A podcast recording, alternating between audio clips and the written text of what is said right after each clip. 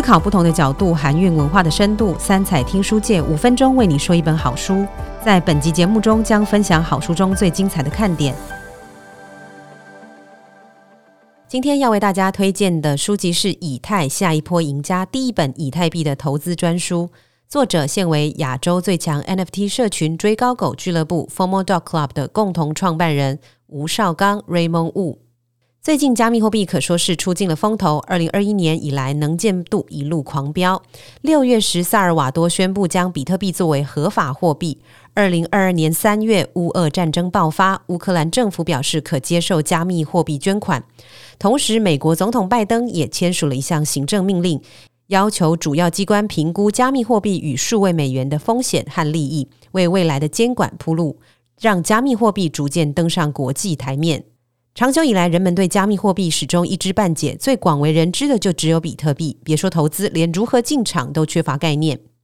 亚洲赌神 Raymond Wu 吴少刚从搞不清楚状况的圈外人，一路转为坚定的价值投资者，历经币圈的波涛汹涌洗礼，深入研究，甚至成为华人最强 NFT 的社群共同创办人。他认为，如果比特币是抗通膨的防守型资产，那么以太币就是进攻型的科技标股。以太币究竟是什么呢？它是以太坊上流通使用的加密货币，而以太坊则是最火红的去中心化网络平台，因为它结合了智能合约与 NFT，能实现许多革命性的应用。比如说，创作者可以在上面发行画作、音乐等数位创作，并获得大部分的利润，不会受制于特定的网络平台公司，而且每次创作的转手时还可以抽成。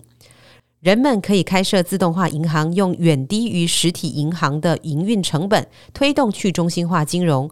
不止利率可以更高，倒账风险更低，借贷条件还更弹性。不论是今天借、明天还，或是上午存钱、晚上领利息，通通可行。此外，线上游戏也可以搬到以太坊上做 GameFi，让玩家一边玩游戏一边赚钱。不止如此，随着元宇宙逐步成型，以太坊也会是元宇宙所仰赖的核心基地。从市值上来看，以太坊约三千多亿美元，而去中心化金融所瞄准的全球银行体系则是八兆美元。这还没有加上潜在商机看上的百亿美元 GameFi 以及 NFT 应用、元宇宙实现等。再从使用人数来看，虽然以太坊的使用者迅速增加，但目前还只有全球人口的一趴左右。整体而言，以太坊的发展还处在很早期的阶段，现在可说是前段班的末段车。不过，任何投资都有风险，以太币也不例外。就算以太坊前景看好，会不会有其他区块链崛起取而代之呢？Raymond 从期望值的角度分析，由于以太坊起步的最早，当时根本没有其他对手，因此用户只能选择它。经过长时间的催化，以太坊已经在安全性、速度、价格这三件事达到一定的平衡。目前为止，不太有人能比它做得更好。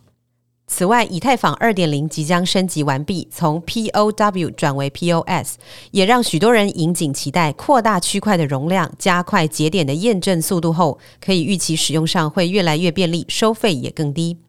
如果你想知道以太坊到底为什么要推动升级，对谁造成影响，该如何用期望值计算以太坊的未来，小白要如何开户购买以太币？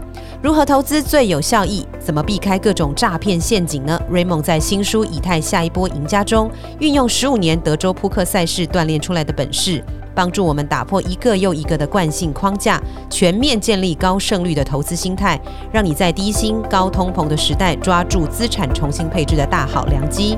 以上内容由编辑命撰写。如果你喜欢本集分享的好书，可以在节目资讯栏中了解更多相关内容。